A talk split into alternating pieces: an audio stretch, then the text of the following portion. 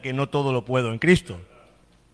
Decimos, todo lo puedo en Cristo, pero nos damos cuenta muchas veces que no lo podemos todo en el Señor porque todavía ah, el enemigo nos tiene esclavizados por algún área. Entonces es importante que aprendamos a ser libres de todas las áreas de esclavitud del enemigo, de todas las áreas. Hablo de alcohol, hablo de tabaco, hablo de sexo, hablo de todo aquello que el enemigo hoy nos lleva y nos perturba. Porque si tú no eres libre de todas esas cosas y todas esas ataduras, el enemigo, el enemigo te tiene pillado por algún sitio. Quiero que lo sepas. El diablo siempre nos quiere pillar por algún sitio. Decimos, pero es que no tiene importancia el tabaco. No, no la tiene. Y te vas al cielo igualmente si fumas como si no fumas. Pero tú no tendrás autoridad. No sé si me ha escuchado. Tú pierdes la autoridad cuando hay ataduras en tu vida. Y el enemigo podrá contigo. Porque dice que un abismo llama a otro abismo. una, una atadura llama a otra atadura. Entonces, no tienes que conformarte. El problema es que nos conformamos, decimos que no podemos, decimos que, es superior a nosotros. Yo te digo que no es superior. Simplemente tú tienes que aprender que tú puedes. ¿Por qué te digo eso? Yo no quiero, no me voy a meter con los que fumáis. Perdonadme. Estoy hablando de un tema espiritual. No hablo, no quiero meterme con vosotros, con los que fumáis. A mí me es igual. Podéis fumar como si queréis esa parte a mí no, me importa, no me repercute. Pero sí que os doy un consejo para que seáis libres. Amén. Tú sabes que bebes demasiado, tú tienes que dejar la bebida.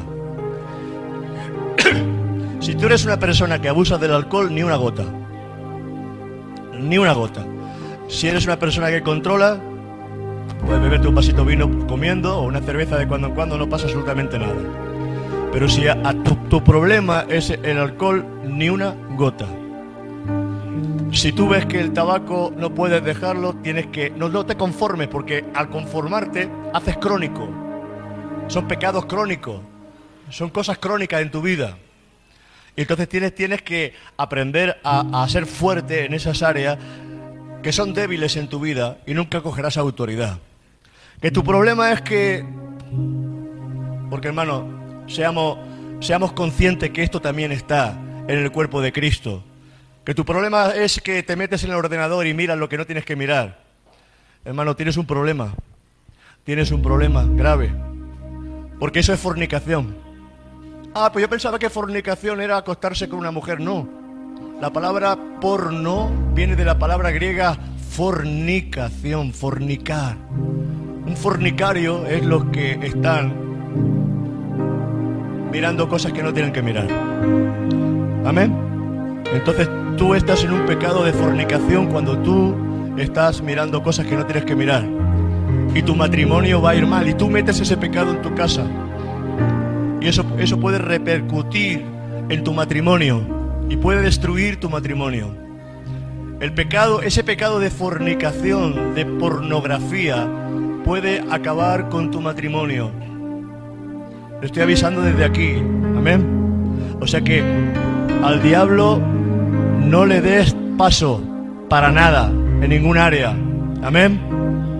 Písalo, coge autoridad, échalo fuera y vive conscientemente y lleno de poder en el reino de Dios. Amén. Muy bien. Vamos a empezar una serie. Vamos a vamos a a usar mucho la escritura. O sea que los que os gusta la palabra vais a disfrutar. ¿Por qué tenemos que predicar sana doctrina? ¿Por qué hay que tener en cuenta la doctrina del Señor? Porque hermano, porque necesitamos saber y conocer en quién hemos creído para no ser extraviados y para no ser engañados. Y necesitamos conocer la buena doctrina. Amén. Es por eso que necesitamos conocer las escrituras, porque en ellas se revela la justicia, la justicia de Dios. ¿Qué es la justicia de Dios? Toda la ley de Dios mostrada en Jesús. Dios nos justificó porque Él cumplió toda la ley y al cumplir toda la ley, nosotros por fe somos justificados. Romanos 5.5 dice justificados por la fe. O sea que la fe nos justifica delante del Señor y si antes éramos pecadores, ahora por medio del sacrificio de Jesús, Cristo nos ha justificado. Amén. O sea que somos reconocidos justos delante del Señor. Eso significa la palabra justicia. Mira, nuestra salud espiritual depende del conocimiento de su palabra. Y sin ella, sin el conocimiento de la palabra, el pueblo se desvía y se pierde. Búscame en Oseas 4, 6. Libro de Oseas 4, 6. Si nosotros no conocemos la palabra, nos vamos a desviar. Y el pueblo no va a estar alimentado de la palabra. Es bueno a veces traer lo que, lo que el Espíritu indica de la necesidad que hay en la iglesia en ese momento. Pero el pueblo tiene que conocer las escrituras porque los pastores estamos llamados a predicar la palabra. Los pastores estamos puestos para dar a conocer al pueblo de Dios la palabra de Dios. Amén. Y no podemos salirnos de las escrituras, no podemos predicar ni traer doctrinas extrañas a la iglesia, porque eso es lo que hace que enferma a la iglesia. La iglesia tiene que tener la doctrina exacta y tiene que conocer en qué creemos. Tú tienes que saber en qué estás creyendo. Amén. ¿Y por qué estás creyendo lo que estás creyendo? Si no vas a ser engañado. Mi pueblo fue destruido. Oseas 4:6 dice, mi pueblo fue destruido porque le faltó conocimiento. Por cuanto desechaste el conocimiento, yo te echaré del sacerdocio y porque olvidaste la ley de tu Dios, también yo me olvidaré de tus hijos. Los hijos de Dios están comprometidos con la casa de Dios.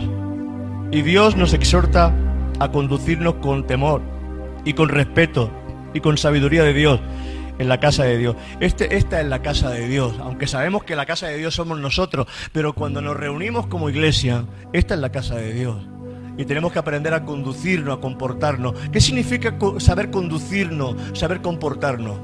Porque tú no puedes venir borracho a la iglesia. Que tú no puedes venir lleno de pecados a la iglesia. Que tú tienes que venir en limpieza, en santidad. Que tú tienes que venir con un corazón dispuesto a buscar a Dios. Primera de Timoteo 3, 14 y 15. Primera de Timoteo 3, 14, 15 yo lo voy leyendo y luego lo veréis en la pantalla. Esto te escribo, aunque tengo la esperanza de ir pronto a verte, se lo decía Pablo a Timoteo, para que si tardo sepas cómo debes conducirte en la casa de Dios, que es la iglesia del Dios viviente, columna y baluarte de la verdad. La iglesia de Dios es la columna y el baluarte de la verdad. Es el lugar de donde tiene que salir la verdad para todo el pueblo. Mirad, la palabra de Dios tiene que ocupar el lugar central y por ella viene el conocimiento y la verdad. La palabra de Dios tiene que ocupar en tu vida el lugar preeminente.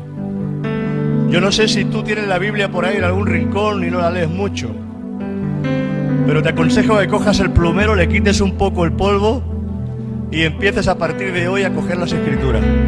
Empieza a leer las escrituras porque en ellas está el conocimiento de Jesús, en ella está el conocimiento de la vida eterna.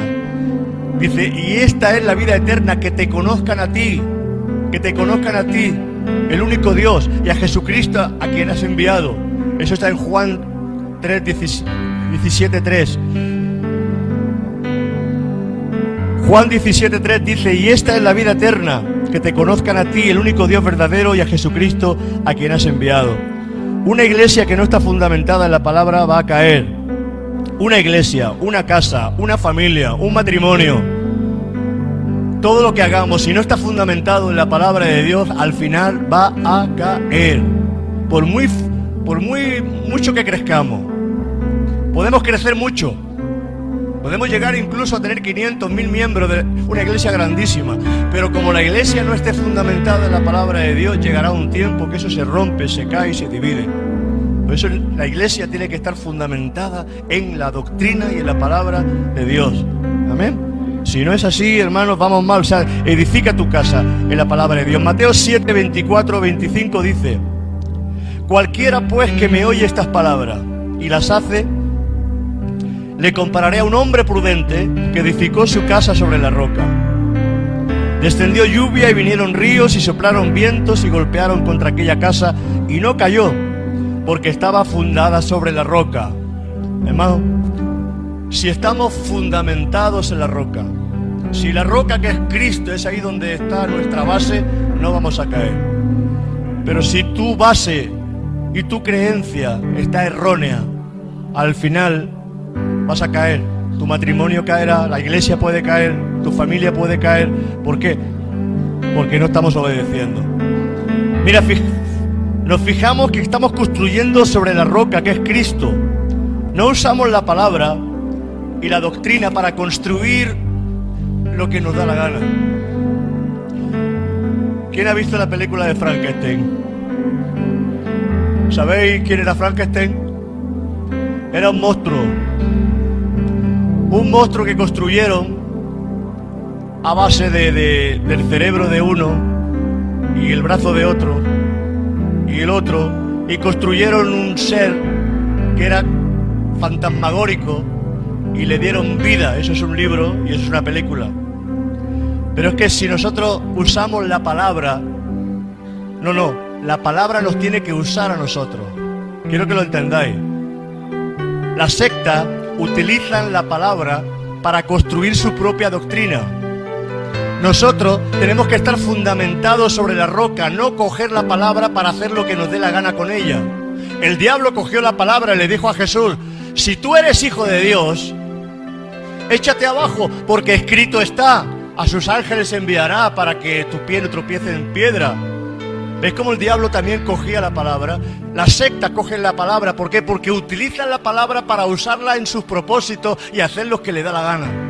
Pero cuando tú la palabra la dejas tal cual está porque ella por sí misma se entiende, por sí misma ella se comprende, y tú fundamentas tu vida en obediencia a la palabra, entonces tú estás seguro, porque estás obedeciendo a la palabra. Y no estás cogiendo la palabra para hacer lo que te da la gana a ti. Amén. La palabra no, va a cambiar, porque dice la palabra, el cielo y la tierra pasarán, pero mi palabra no pasará. Pasa el cielo, pasa la tierra, pero su palabra permanece. Amén. Por eso la seguridad de tu casa, la seguridad de, tu, de la iglesia, la seguridad de tu familia es fundamentar tu vida en la palabra, en la roca. Si la palabra dice no, es no. Si el Señor dice no, es no. No es que le vamos a buscar la vuelta y vamos a buscar un versículo para hacer lo que nos da la gana. Si la escritura dice no, es no. Si dice no robarás, es no robarás. Si dice no mentirás, es no mentirás. Si dice que los borrachos no entran en el reino de los cielos, no le busquen la vuelta. Los borrachos no entran en el reino de los cielos. Si dice que los adúlteros no entran, no le busquen la vuelta, los adúlteros no entran. Si dice la palabra que los fornicarios no entran en el reino de los cielos, no le busquen la vuelta, no entra en el cielo. Amén. Perdonadme que sea un pastor conforme a las escrituras. Pero yo no puedo hablar lo que no corresponde. Amén. Y tendríais que decirle gloria a Dios por el pastor que Dios nos ha dado. Dale ese aplauso al Señor, anda.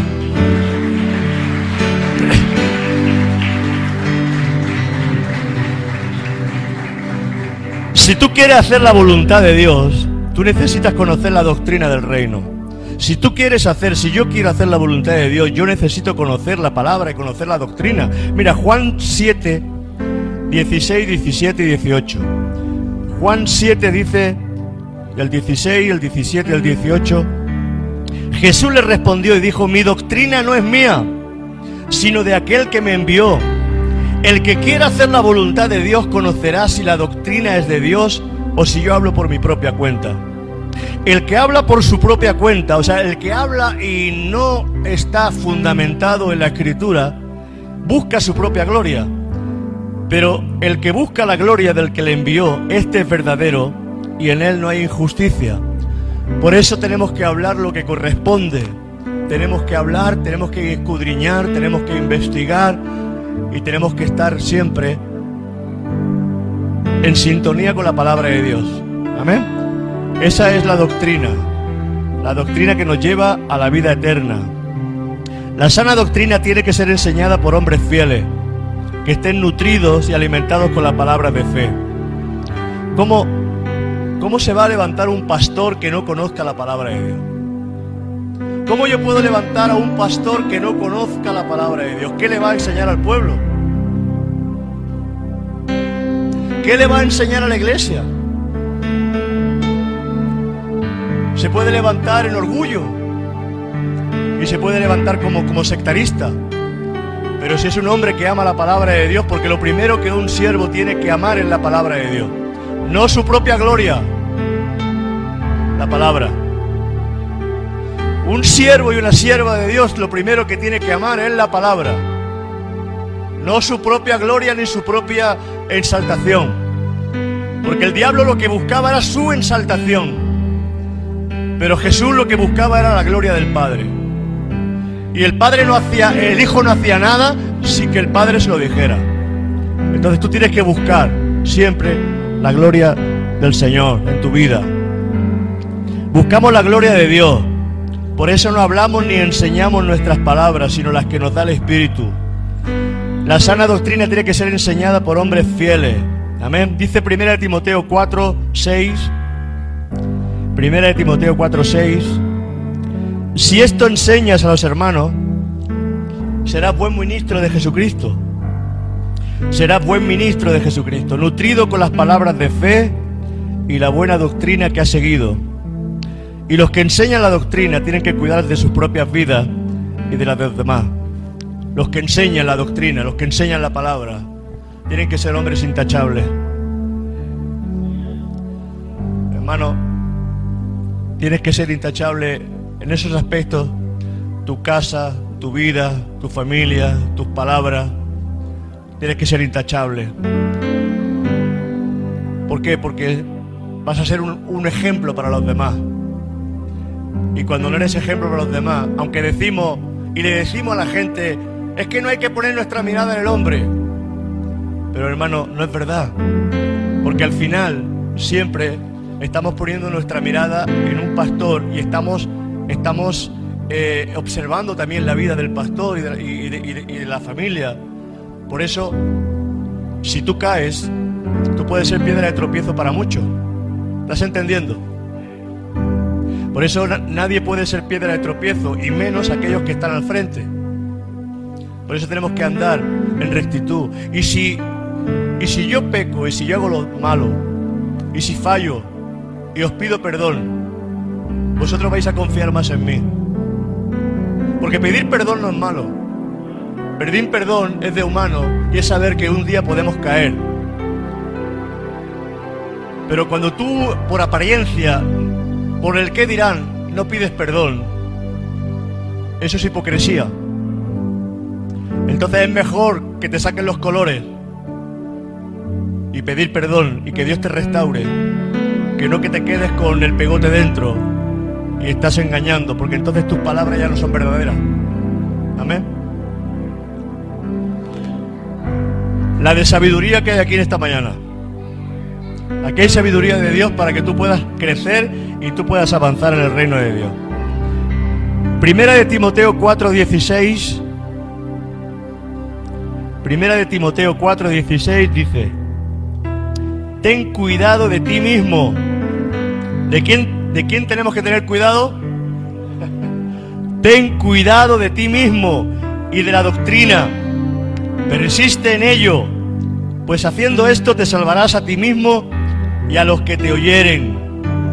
O sea que la verdad de Dios es imprescindible si tú quieres vivir en victoria. Si tú quieres vivir en victoria, es imprescindible que tú andes en esa rectitud de parte de Dios. ¿Sabéis que hay doctrinas diferentes? Hay doctrinas diferentes. Por eso tienes que tener mucho cuidado donde te metes y lo que oye. Porque lo que tú estás oyendo está dirigiendo tu vida. Conforme tú oyes, tu vida es dirigida. Mira si tiene poder la palabra Y mira si tiene poder los mensajes. Y mira si tiene poder lo, que escuchamos y lo que leemos muchas veces. Que si tú lees, por ejemplo, vigilar que va a haber, y a lo mejor es un bulo, que va a haber una huelga de camioneros el lunes. Ir corriendo a comprar de todo y, la gente nos, no pregunta si es verdad o es mentira sino que se va al supermercado y hace acoplo de, comida y acoplo de tantas cosas. Y a lo mejor era simplemente un bulo. ¿Cuántos bulos hay? ¿Cuántas doctrinas falsas hay que, que quieren dirigir nuestras vidas hacia lo malo o engañarnos? Por eso tenemos que conocer la palabra de Dios, para que cuando yo hable sea conforme a lo que tú sabes de la palabra. Tú no tienes que conformarte a lo que el pastor te diga, tú tienes que escudriñar, tienes que leer. No comas solamente el domingo. Tú no comes solamente de domingo en domingo. Tú comes cada día, ¿verdad? Estáis bien majos. Quiere decir que coméis todos los días. Amén. No, no comas, no comas solamente el domingo. Hay que conocer la buena doctrina porque hay doctrina falsa. Y cuando tú conoces la verdad, se descorre el velo y entonces puedes descubrir lo falso y lo que se opone a la verdad. Y sabes los que ejercen o los que ejercemos el liderazgo espiritual, tenemos que el mandamiento de cuidar la salud del pueblo y no permitir que se enseñen diferentes doctrinas. Los que están al frente tienen el deber de ser vigilantes, y que no se enseñe diferente doctrina. Porque puede venir lobo. Viene el lobo y los lobos hablan mal. Los lobos tuercen las cosas y te hacen ver las cosas de diferente manera. Tienes que creer. Lo primero que tú tienes que tener es confianza en la palabra de Dios. Y luego tienes que ver si el hombre de Dios va conforme a la escritura y es un hombre verdadero. Y si yo voy conforme a la palabra y tú estás escuchando palabra de Dios, entonces tú no puedes escuchar a hombres o mujeres chismosos, chismosas, que vienen a hacerte daño en los oídos. Tú tienes que cortar toda esa influencia de personas que vienen a hacerte daño a los oídos. Porque tan malo es el que chismorrea como el que escucha chisme. Tan malo es el que chismorrea y habla mal como el que le da paso y escucha lo malo. tienes que aprender a defender lo tuyo. Amén. Gloria a Dios. Cuando tú conoces la verdad, el velo se descorre. Y entonces sabes lo que es bueno y lo que es malo. Primera de Timoteo 1, 3. Primera de Timoteo 1, 3.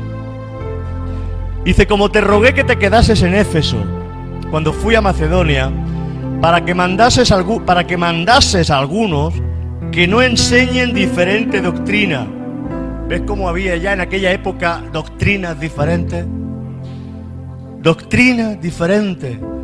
Se metían los judaizantes y decían, y y esto, esto está corriendo mucho ahora, ¿eh? La gente judaizante está corriendo mucho, que dice que tienes que que seguir las fiestas, que seguir las tradiciones, que tienes que circuncidarte, que tienes que guardar el sabbat, que tienes que guardar no sé cuántas cosas. Y en aquella época, en la época de Pablo, eso ya estaba ocurriendo. Cuando en el libro de Colosenses dice que tú ya eres libre de fiesta, de luna, hermano, lo que tienes que procurar es que tu corazón esté limpio, que tú ames al Señor tener una buena conciencia y tener la fe verdadera en el Señor. Oh, no busque, porque siempre está el, típico que, que, no, que no se llama Jesús, que se llama Yeshua, que no porque se le dice Jesús es el nombre católico, y ahí te meten ahí un, el pegote suyo. Ya lo sabemos, hermano, ya lo sabemos. Sabemos que era Yeshua.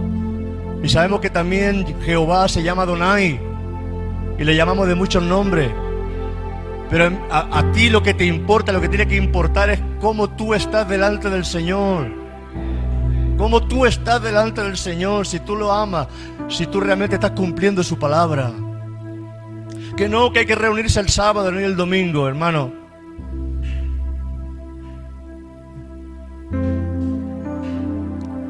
Lo importante es que tú te reúnas. Me es igual si te reúnes el sábado como si te reúnes el domingo. Que hay que bautizar en el nombre de Jesús solamente que otro dice que hay que bautizar en el nombre del Padre, del Hijo, del Espíritu Santo. Y te meten en confusión. La palabra dice ir por todo el mundo, bautizaros en el nombre del Padre, del Hijo del Espíritu Santo. Amén. Pero hermano, si tú te bautizas en el nombre de Jesús solo, tampoco pasa nada. Si lo haces de corazón. Pero tanto rollo que le meten ahí, tanto rollo que le meten ahí. A mí me llamaba uno de los Estados Unidos. Hasta que al final tuve que colgar el teléfono y no cogerle más el teléfono y no hablar más, más con él porque ya empecé a, conocer la, estructura de la doctrina que llevaba. Y decía que el que no era bautizado en el nombre del Padre, en el nombre de Jesús, que no se sentaba en las bodas del Cordero ni entraría en el cielo. Unas cosas más raras que digo, uy, uy, uy, uy, fuera, fuera, fuera. Tú cuando algo no te suene, cuando algo no te suene a lo verdadero, cierra. No sigas escuchando. Amén. Los testigos de Jehová te cambian los versículos. Evangelio de San Juan capítulo 1 dice que el verbo era Dios. Ellos dicen el verbo era un Dios. solamente una letra, fíjate si cambia solamente una letra. La palabra dice era Dios. Ellos dicen era un Dios. Hermano, te quitan el infierno, te quitan el Espíritu Santo, te quitan la cruz, te dicen que no puedes dar sangre. Como eso, los mormones dicen que somos ángeles también nosotros. Una serie y, te meten y te meten y te meten, pero la gente lo sigue. La gente lo sigue. Pero porque no conocen la palabra. Por falta de conocimiento mi pueblo perece, se pierde mi pueblo, porque no conoce las escrituras. Porque pasamos más tiempo, tiempo viendo la televisión que quizás estudiando. Bueno, si es igual. Quizás tú no tienes ningún ministerio. Pero los que lleváis ministerio, los que lleváis y los que tenéis ese deseo de servir al Señor, tenéis que pasar tiempo buscando al Señor. Y tenéis que pasar tiempo buscando las escrituras. Leer buenos libros. Poneros los auriculares, buscar gente buena de parte de Dios, escuchar esas palabras de parte de Dios que se van a edificar. De gente, no de cualquiera que salga por internet. Porque en el internet todo el mundo es profeta. En el internet todo el mundo es maestro. En el internet todo el mundo es apóstol. Y no saben ni su vida, ni saben ni quién es. Búscate hombres que estén cualificados, hombres que ya tengan un, nombre, que se hayan demostrado que son hombres de Dios y búscalo. Y sobre todo escucha a tu pastor, que es el que tiene que escuchar más que nadie. Amén. Dale ese aplauso al Señor, anda.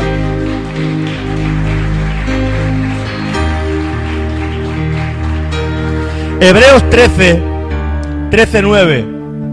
Hebreos 13, 9 dice. No os dejéis llevar de doctrinas diversas y extrañas. Ya lo dice la palabra, no os dejéis llevar de doctrinas diversas y extrañas, porque buena cosa es afirmar el corazón con la gracia, no con vianda, que nunca aprovecharon a los que se han ocupado de ella. Hay doctrinas diferentes y como hay doctrinas diferentes, tú tienes que aprender cuál es la doctrina verdadera, cuál es lo que realmente Jesús enseñó. Amén. Hay doctrinas que son doctrinas de hombre. Y ahí hay mucho de lo que hablar. ¿Qué son las doctrinas de hombre? Mandamientos de hombres que no tienen nada que ver con la Biblia. Mandamientos de hombre que no tienen nada que ver con lo que está escrito. Y nos quieren hacer ver que eso es súper importantísimo. ¡Ay! Jesús, tus discípulos no se han lavado las manos antes de comer. Ay, Jesús, que tus discípulos están recogiendo espiga en un día sábado. Y así un montón de cosas. Y Jesús tenía que meterse con los fariseos y con los religiosos, porque habían puesto mandamientos que no estaban en la escritura. Había un montón de mandamientos que no estaban escritos. Los líderes religiosos de Israel enseñaban tradiciones y mandamientos de hombres que no era la voluntad de Dios. Mateo 15:9 dice, Mateo 15:9, pues en vano me honran, enseñando como doctrinas mandamientos de hombre. En vano me honran, enseñando como doctrinas mandamientos de hombre. Y esas doctrinas persisten hasta hoy engañando a los débiles en la fe mandamientos y mandamientos de hombre. Efesios 4:14 dice, para que ya no seamos niños fluctuantes, llevados por doquiera de todo viento de doctrina. Los niños son llevados de aquí para allá, de aquí para allá, por estratagema de hombres que para engañar emplean con astucia las artimañas del error para que no seamos niños llevados por todo viento de doctrina. Afírmate en la palabra de Dios, afírmate. Vamos a pasar todo lo que queda del año y vamos a ver mucha escritura. Porque no podemos predicar nuestro propio mensaje, hay que predicar la palabra. Y hay que conocer la palabra. Y en la medida que vayamos conociendo la palabra, veréis cómo os vaya a fortalecer como creyentes os voy a fortalecer como cristiano, os voy a fortalecer como hijos de Dios, porque conoceréis la verdad y la verdad nos va a hacer libres. Y tú vas a ser libre en el nombre poderoso de Jesús, conociendo la palabra, no desconociéndola, conociendo la palabra. Cuando tú tienes alimento en tus entrañas, tú, tú estás fuerte. Cuando uno está débil, no tiene fuerzas para nada. Cuando tú estás en ayuno y llevas tres o cuatro días de ayuno, tú estás muy débil y el cuerpo te viene por, estar sentado y no tienes fuerzas para nada porque te, te, quedarías sentado, te quedarías durmiendo. ¿Qué le pasa a los creyentes cuando no comen, no se alimentan de la palabra de Dios? El enemigo viene y los engaña de cualquier manera. Cuando tú no te alimentas de la palabra de Dios, tu espíritu está anémico, no eres fuerte, y tú necesitas comer, alimentarte de la palabra para que esté fortalecido en tu interior, para que se fortalezca el hombre interior, porque lo que hay que fortalecer es el hombre interior. Amén. Está bien que vayamos al gimnasio, está bien. Y más si pesas un poquito más de la cuenta, está bien. Pero hermano, hay que también hacer musculatura espiritual. Amén. Musculatura espiritual. Cógete el saco de boxeo y aprende a boxear porque el diablo viene y te da unos ganchos a veces que te dejan cao. Y tú tienes que coger el saco y hacer sombra y prepararte ¿eh? para pegarle bien al enemigo. Amén. Protégete. Cuando enseñamos lo que no está en su voluntad, en la palabra, estamos desplazando a Cristo y estamos poniendo como centro al hombre. Porque aquí el más importante es Cristo, no es el hombre. Amén. El más importante es Cristo, Jesús. No es el hombre, es Cristo. Mira si al Señor le interesa, le interesa estas cosas. Apocalipsis 2.14 dice, en aquella época había doctrinas como era la doctrina de Balaam y la doctrina de los Nicolaitas. Ahora, os quedáis así la mayoría. ¿Eso qué es? La doctrina de Balaam. ¿Eso qué es? La doctrina de los Nicolaitas. Y tú te quedas así como diciendo, pues hermano, es bueno porque si Dios aborrece esa doctrina, a lo mejor la estamos practicando sin querer y estamos haciendo cosas que a Dios aborrece. ¿No te parece que tenemos que conocer qué significa la doctrina de Balaam y la doctrina de los Nicolaitas? Bueno, vamos a ver, vamos, vamos, Vamos por ello. Apocalipsis 2.14 dice, pero tengo unas pocas cosas contra ti, porque tú tienes ahí los que tienen la doctrina de Balaam, los que retienen la doctrina de Balaam, el cual enseñaba a Balac a poner escándalo delante de los hijos de Israel. a comer cosas sacrificadas a los ídolos y a cometer fornicación. Mira, Balaam era un hombre que estaba dispuesto a obedecer a Dios siempre y cuando obtuviera provecho.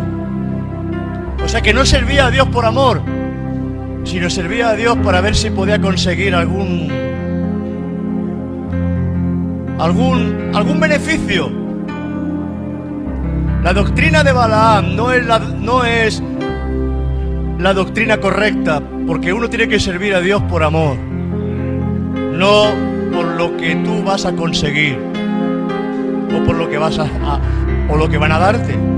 Amén. Esa es una doctrina errónea, errada. Balaán estaba dispuesto a obedecer las órdenes de, de Dios siempre que pudiera sacar algún provecho. Esta inclinación de obediencia y beneficio hizo una doctrina confusa que lleva a la perdición. La doctrina de Balaam es aquella que se vive entre ser leal a Dios y satisfacer los deseos de la carne. ¿Cuál es la doctrina de Balaam? Que tú sirves a Dios, pero tú sirves a la carne. Sirves a Dios, pero sirves a tu carne. Sirves a Dios, pero tú vives en el mundo. Sirves a Dios, tienes un pie en Cristo y otro pie en el mundo. Esa es la doctrina de Balaam. Donde uno no quiere dejar de vivir para el mundo. Y tú tienes que aprender a dejar todo lo que es pecaminoso en tu vida. Los deseos de la carne, los deseos de los ojos, vanaglorioso, todas esas cosas hay que cortarlas de tu vida. Dios no puede bendecir a una persona que persiste en el pecado. El pecado trae sobre nuestras vidas enfermedad. ¿No dice la palabra que la paga del pecado es? La paga del pecado es muerte. La paga del pecado es enfermedad. La paga del pecado es división. La paga del pecado es que tu matrimonio se rompe, que tu familia se divide. Porque aunque tú crees que no pasa nada al principio, porque tú, cuando Adán toma del fruto, no le pasó nada, aparentemente no le pasó nada. Pero él perdió la bendición, la comunión y se separó de Dios. Y vino el enemigo y entró. ¿Sabéis lo que es una matriz? Un molde. Un molde.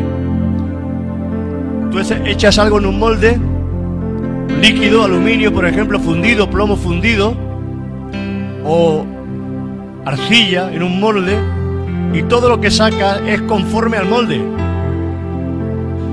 Cuando Dios hizo al hombre, el molde era perfecto. Cuando Dios hizo al hombre, el molde era perfecto. Pero cuando el hombre cae, ese primer hombre, ese molde, su genética se rompió. Y todo lo que salió, ya salió genéticamente mal.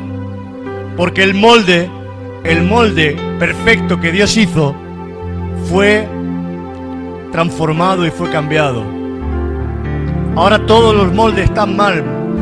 Por eso todos nacimos en pecado y bajo pecado, porque el molde estaba mal. Ahora en Cristo Jesús Dios ha vuelto a hacer el molde correcto.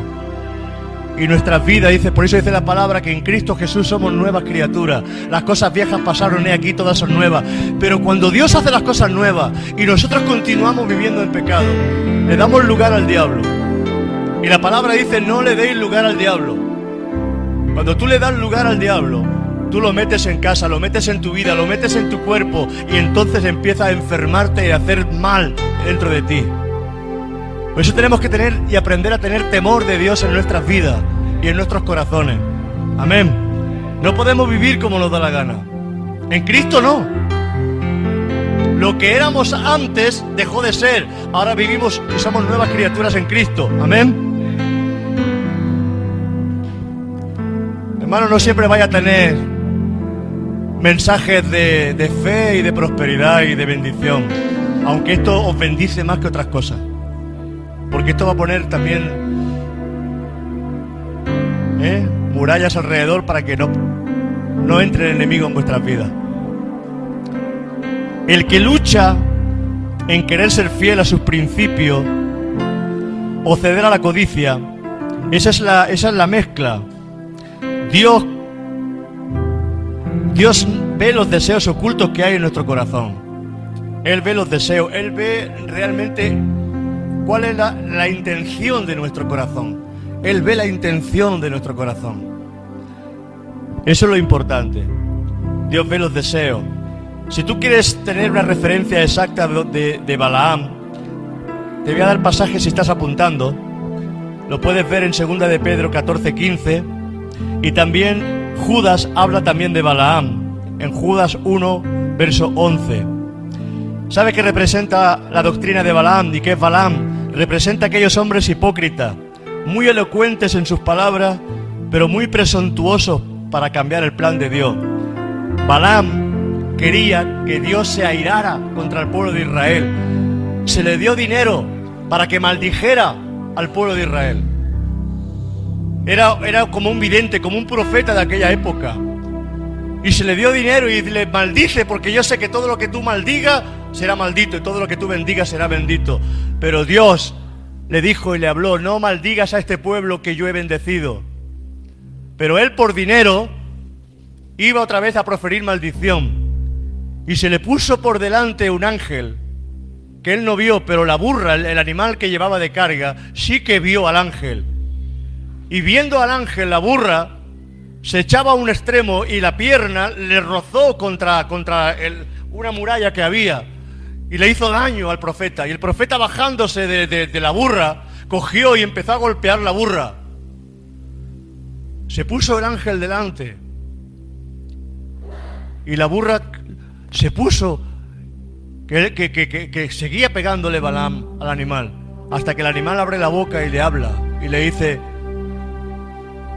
¿me he comportado yo alguna vez así? En todos los años que, que llevas conmigo montándome, yo me he comportado así. Y entonces Dios abre los ojos del profeta y ve al ángel. Dice, si no hubiera sido por tu animal, yo te hubiera matado. A veces por ganancias ilícitas o por, apariencia o por hipocresía accedemos a desobedecer a Dios. Pero todo lo que es desobediencia trae tormentas en nuestra vida. Acuérdate de Jonás. Jonás se le fue dicho que fuera a Nínive a predicar. Y como él no quiso ir a Nínive se fue a Tarsi al lado contrario, vino una gran tormenta sobre el barco. Y hasta que no fue lanzado al agua, el agua no se calmó. Cuando tú tienes algo de parte de Dios que hacer y no lo hace, vigila porque vienen tormenta. Vigila porque vienen tormenta. Y si Dios te está diciendo eso que te estoy diciendo, déjalo, déjalo, déjalo, hazle caso al Señor, porque vienen tormentas a tu vida. Nosotros no creemos la palabra, la palabra la, tomamos a nuestra manera y la formamos a nuestra manera, pero la palabra de Dios se cumple. Lo mismo que se cumple y hay leyes universales, que la ley de la gravedad, aunque tú no creas en la ley de la gravedad, si te tiras de un tercer piso te vas a matar, porque te vas a caer. Ah, yo no creo que exista el infierno. Es igual que no, tú no creas que existe el infierno. Creas o no creas, existe igual. Ah, es que yo no creo en Dios. Bueno, tú mismo. Ahí está el Señor y ahí está su obra. Y tenemos que ser sensatos en nuestra vida. Cuando hay desconocimiento, a veces Dios dice, bueno, por desconocimiento. Pero cuando hay conocimiento es malo. Cuando conocemos y desobedecemos a Dios conociendo, entonces es mucho peor para nosotros. Por eso hay que volverse a Dios rápidamente. Claro que hay salida, hermano. No os pongáis serio, claro que hay salida. Hay que arrepentirse y ir a la presencia de Dios y encerrarte en tu cuarto y pedirle perdón a Dios. Y la sangre de Jesucristo, su Hijo, te limpia de todo pecado. Amén. Hay solución. Pero lo que tiene que venir es un arrepentimiento, un cambio de mentalidad en nuestras vidas. No seguir con nuestro orgullo. El orgullo te lleva a esos lugares de muerte. El orgullo es producto de Satanás en tu vida. Aprended de mí, dijo Jesús, que soy manso y humilde de corazón. Y uno tiene que reconocer que anda por el camino errado y volverse a Dios. El que no conoce a Dios está ciego. Y otros han sido cegados por su desobediencia. Pero cuando Dios trae luz y tú sigues en tus caminos errados, hermano, yo ya no puedo hacer nada por ti porque viene, sobre ti viene. Ah, yo pensaba que Dios era la supergracia y Dios no tiene supergracia. Dios no tiene supergracia. Dios tiene gracia para tu vida en arrepentimiento y en amor. Pero Dios no es un Dios de supergracia que te deja hacer lo que le da la gana. Amén. Está la fe y la superfe. Y no somos de la superfe. Estamos porque tenemos fe en un Dios que obra conforme a su voluntad. Mi deber es orar por los enfermos. El deber de Dios, si quiere, es sanar a la gente cuando Él quiera. Yo no soy el sanador, lo sanas el Señor. Amén. Por eso tú no te enfades nunca. Quizás hay cosas en nuestra vida que tenemos que ir poniendo poquito a poco en el orden suyo para que Dios empiece a orar y a hacer cosas que Dios tiene que hacer. Amén. Entregarnos quizás más al Señor, buscar más al Señor, hacer un chequeo en nuestra vida. Sabes, te invito a que vayas al médico y te hagas un análisis, a tu médico divino. Y hazte un análisis espiritual. A ver cómo estás de colesterol, de triglicérico, cómo tienes la tensión, ¿eh? si hay algo en el riñón, porque el Espíritu Santo va a sacar sobre ti. Cuando tú te pongas en sus manos, el médico divino te va a decir lo que tiene y por qué te pasa lo que te está pasando. Amén. A mí no me pidas explicaciones, yo solo soy un siervo. Y te digo que esta mañana está hablando el Espíritu Santo. No voy a acabar el mensaje, no, y lo voy a acabar. Nada, coméis más tarde. Balaán representa a aquellos hombres hipócritas, muy elocuentes en sus palabras, pero muy presentuosos. Balaán quería que Dios se airara contra el pueblo de Israel. Así que le aconseja al rey Balá que tome alguna de las mujeres más hermosas de su reino para inducir a los hombres de Israel a hacer prácticas inmundas e idólatras. Quería que los hijos de Israel fornicaran. Quería que los hijos de Israel fornicaran y que se fueran a los ídolos, que se casaran con mujeres idólatras, para que se desviaran de, la verdad. La doctrina de Balaam te lleva a buscar idolatría en el dinero, en muchas cosas que tú no necesitas. Dice, y también tienes a los que retienen la doctrina de los Nicolaitas, la que yo aborrezco, Nicolaita. Ahora ya conocemos un poquito lo que es Balaam. Servir a Dios por ganancia deshonesta. Y te lleva, esa, doctrina te lleva a la fornicación. Te dice que no pasa nada. Fornica. Vive tu vida. Disfruta del mundo. Estás en el Señor, pero disfruta del mundo, que hay que disfrutar del mundo, que son cuatro días. Doctrina de Balaam metida en tu interior. No. Vive la vida justa y recta. ¿Sabe? La palabra Nicolaita tiene dos vocablos en griego. Nikao, que quiere decir conquistar, y lao, que quiere decir laico. O sea que la palabra Nicolaita significa conquistar al laico. ¿Sabes lo que practica la doctrina de los Nicolaitas? La Iglesia Católica que levanta estructuras jerárquicas, donde está el Papa, están los cardenales, están los obispos, están los sacerdotes, y se levantan los supuestos líderes eclesiásticos, se levantan por encima del pueblo. Cuando eso es mentira, cuando dice la palabra de Dios que todos somos siervos los unos de los otros, el pastor no es más que la congregación. Porque entonces nos movemos como se mueve el mundo, bajo política. Y la doctrina de los nicolaitas meten la doctrina del Señor con la doctrina de la política y mezcla la política con el Señor. Y meten el gobierno. Cuando la palabra de Dios dice que el que quiera ser mayor entre vosotros hágase siervo de su hermano. ¿Qué es eso? de que el Papa tiene que ir en un trono. ¿Qué es eso? La doctrina de los Nicolaitas. Servirnos de Dios para mandar por encima de los demás. La doctrina de los Nicolaitas, donde el pastor es el ungido y que nadie lo toque. La doctrina de los Nicolaitas, donde este es el amo y por encima del amo está el apóstol. Y cuidadito, ¿eh? Claro que tenemos que respetar a los hombres de Dios. Pero el que quiera ser mayor entre vosotros tiene que ser siervo. Y tendrá que demostrarlo con su vida y sus acciones de que realmente es un servidor de Dios. Amén. O sea que no estamos aquí para mandar por encima de los demás. Estamos aquí para servir por encima de los demás. Amén. Pues ya sabéis un poquito más.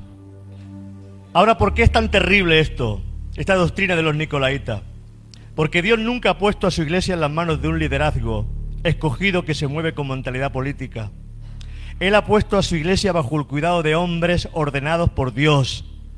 Hombres ordenados por Dios, llenos del Espíritu Santo, que viven la palabra, que guían al pueblo por medio de, de su palabra y alimentarlos. Amén. Mateo 25, 28. Mateo 20 del 25 al 28. Mateo 20. Entonces Jesús llamándolos dijo, ¿sabéis que los gobernantes de las naciones se enseñorean de ella? Y que son los grandes que ejercen autoridad sobre ellas y potestad. Mas entre vosotros no será así, sino que el que quiera hacerse grande entre vosotros será vuestro servidor. Y el que quiera ser primero entre vosotros será vuestro siervo como el Hijo del Hombre no vino para ser servido, sino para servir y para dar su vida en rescate de muchos. Doctrinas de Balaam, servir a Dios por ganancia. Doctrina de los Nicolaitas, servir a Dios para estar por encima de los demás y sobresalir. Hermano, el que quiera ser mayor que sirva. Amén. El que quiera ser mayor que sirva. Le di gracias a esos hombres que están colaborando con la iglesia, en cualquier área, porque no vas a perder tu recompensa, hermano y hermana.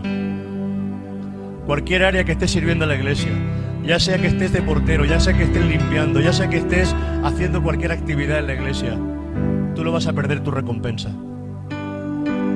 Porque estás sirviendo al Señor, no le sirves al hombre, le sirves al Señor. Le sirves al Señor. Cuando tú sirves al Señor, lo haces de corazón. Hermano, te aseguro, porque dice la palabra que el que le da un vaso de agua fría a alguno de sus pequeñitos, no deja de tener su recompensa. Tienes que creer en la palabra de Dios. Hay tanta gente con doctrina rara. Y luego hay otra doctrina. Vigila que esta es peligrosa también. Que es la doctrina de demonios. Doctrina de demonios. Primera de Timoteo 4. El Espíritu dice claramente, 1 Timoteo 4.1, pero el Espíritu dice claramente que en los postreros días, en los postreros tiempos, algunos apostatarán de la fe, escuchando a espíritus engañadores y a doctrinas de demonios, que por la hipocresía de mentirosos tendrán la, la conciencia cauterizada, prohibirán casarse y mandarán abstenerse de alimentos que Dios creó para que con acción de gracia participen de ello los creyentes y los que han conocido la verdad. Dice que en los postreros tiempos algunos apostatarán de la fe, escuchando a espíritus engañadores y a doctrina de demonios. Vigila lo que escucha, vigila lo que sigue, vigila lo que oye, lo que anda, vigila. Sana palabra, sana doctrina camino que te va a llevar, porque hay caminos que al hombre le parecen caminos buenos y son caminos de muerte. Por eso tienes que aprender a estar centrado en su palabra. Ay, dice de vosotros, si enseñáis y ponéis una coma a, a mi palabra. El Señor dice que nosotros tenemos que, que centrarnos en su palabra. ¿Por qué? Porque la palabra es la guía, es la enseñanza. Amén. El enemigo siempre va a estar trayendo a la iglesia ideas nuevas, conceptos que nada tienen que ver con la verdad revelada de Dios. La doctrina de demonios se presenta en nuestros días de la siguiente manera. Por medio de la gente que hace cambios sutiles en la palabra para cambiar su significado. ¿Sabes que ya existe la Biblia de las lesbianas? Ya existe la Biblia para lesbianas y para gays. Biblia hecha a su manera, para ellos. ¿Cuántas versiones hay, verdad? ¿Cuántas versiones hay? Vigila. Sé vigilante. Testigos de Jehová que cambian las palabras, cambian los versículos. Mormones. Aquellos que sacan la palabra de su contexto, dándole el significado que ellos mismos quieren y creando doctrina a partir de ello. Por eso lo que se busca cuando se hace eso es que el hombre sea ensalzado por encima de Dios. Y el centro de nuestra iglesia y de nuestras iglesias tiene que ser Cristo y el Evangelio. No el pastor. El centro de la iglesia es Cristo, no es el pastor. Hermano, no me estáis escuchando. El centro de la iglesia es Cristo, no es el pastor. Ni ninguna otra persona. Tenemos, tenemos que tener cuidado de no hacer que el hombre tenga más importancia que el Evangelio.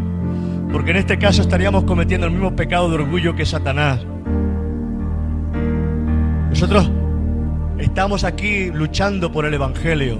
Y el Evangelio es importante. Importa el Evangelio. Por amor al Evangelio. Por amor al testimonio del Evangelio. Yo no hago esto, aquello, lo otro. Dice que el matrimonio tiene que ser sin mancilla. Sabes que hay un honor en el matrimonio. A veces parejas se enfadan por nada y se separan por tonterías. Pero tú estás en tu trabajo, te enfadas con el que está trabajando a tu lado y quizás te estás dos días sin hablarle. Y al tercero ya empiezas a hablarle. Y te reconcilias con la persona. ¿Por qué? Porque es tu trabajo. Tú tienes que amar el matrimonio, tienes que amarlo. Y por amor al matrimonio, tú, tienes que aprender a traer esa reconciliación. Habrá momentos buenos y habrá momentos malos. Habrá momentos malos. Todos pasamos por momentos malos. Pero en el momento malo es donde el matrimonio más se fortalece, porque es ahí donde luego se une más. Porque si la primera de cambio os soltáis, y uno por aquí y otro por allá, no le deis lugar al diablo. No se ponga el sol sobre vuestro enojo. No sé por qué digo esto, pero no se ponga el sol sobre vuestro enojo. No le deis lugar al diablo. Es bueno que os améis, que pidáis perdón, porque hicisteis un pacto en el altar de Dios. Hicisteis un pacto delante de la presencia del Señor. Y ese pacto fue sellado con sangre. Sí, hermanos. El pacto del matrimonio fue sellado con sangre. Por eso dice que el matrimonio es hasta que la muerte nos separe. Desgraciadamente en estos tiempos hay tanta dureza de corazón y hay tanta cosa mala que muchos matrimonios se separan pero el pacto fue sellado con sangre. Hay un velito en la mujer que se llama imen.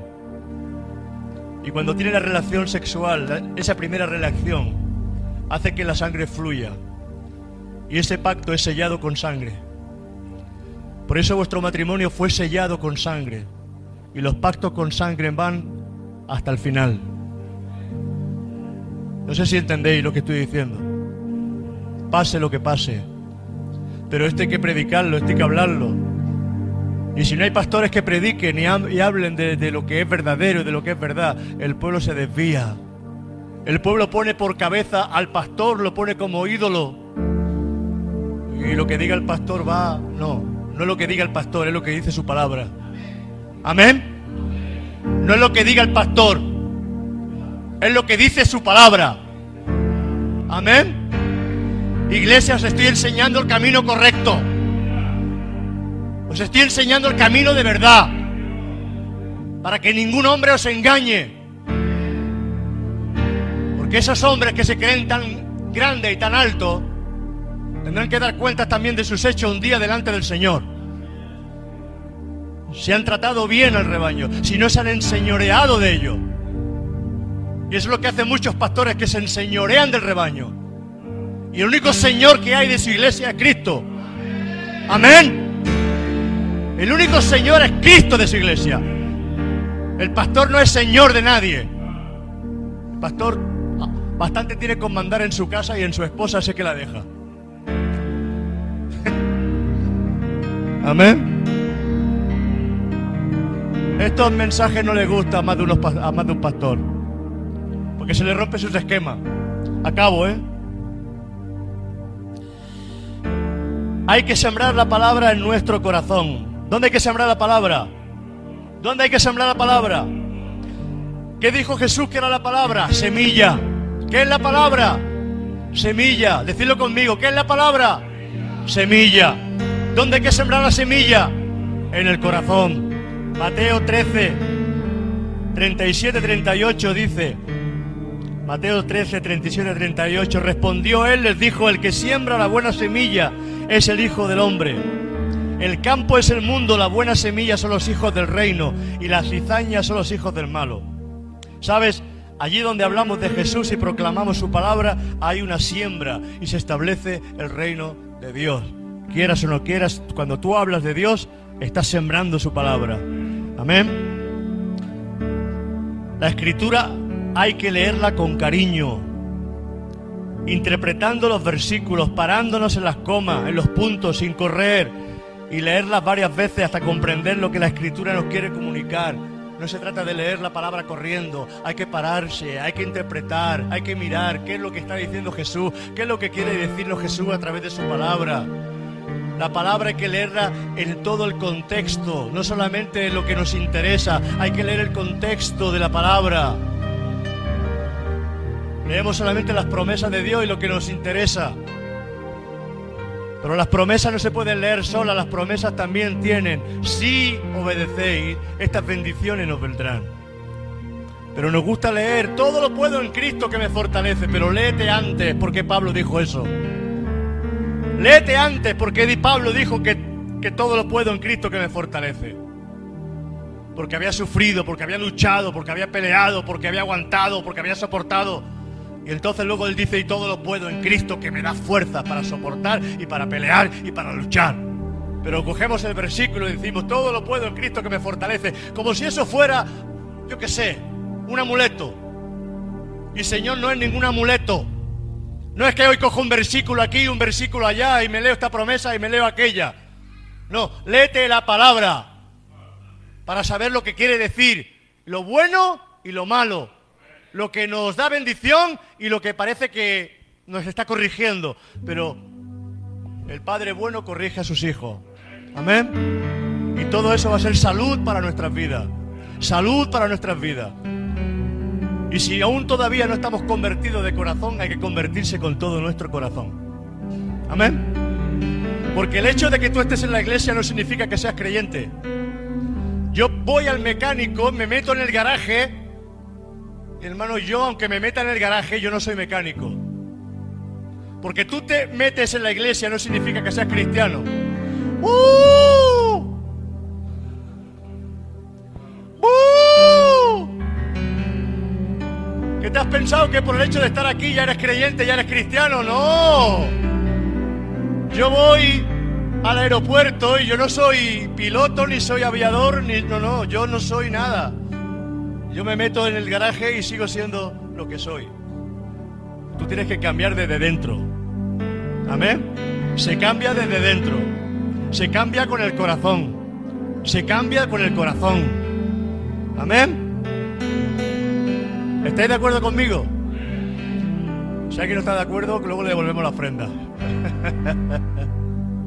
¿Habéis visto esta tele tan chula?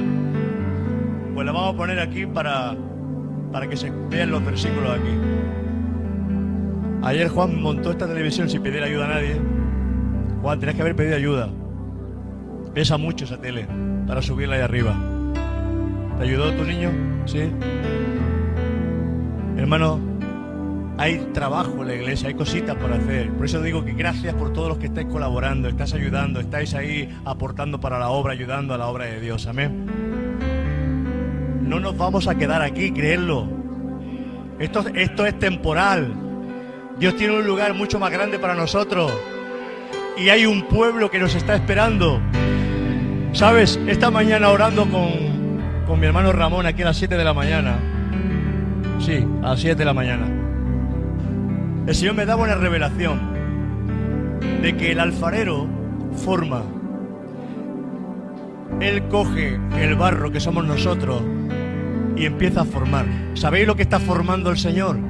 La nueva iglesia, los nuevos creyentes, las nuevas familias que van a entrar a este lugar. Las está formando el Señor. Él ya tiene en su cabeza lo que Él quiere hacer con esta iglesia.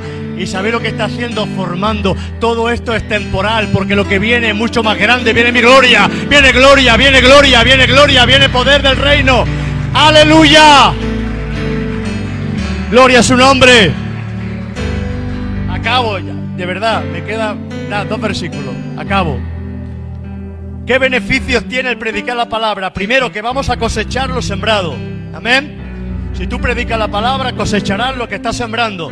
Segundo, todos vamos a hablar una misma cosa. Y la palabra cuando se predica y se predica de verdad, todos vamos a ser enseñados en el mismo propósito de Dios. Amén.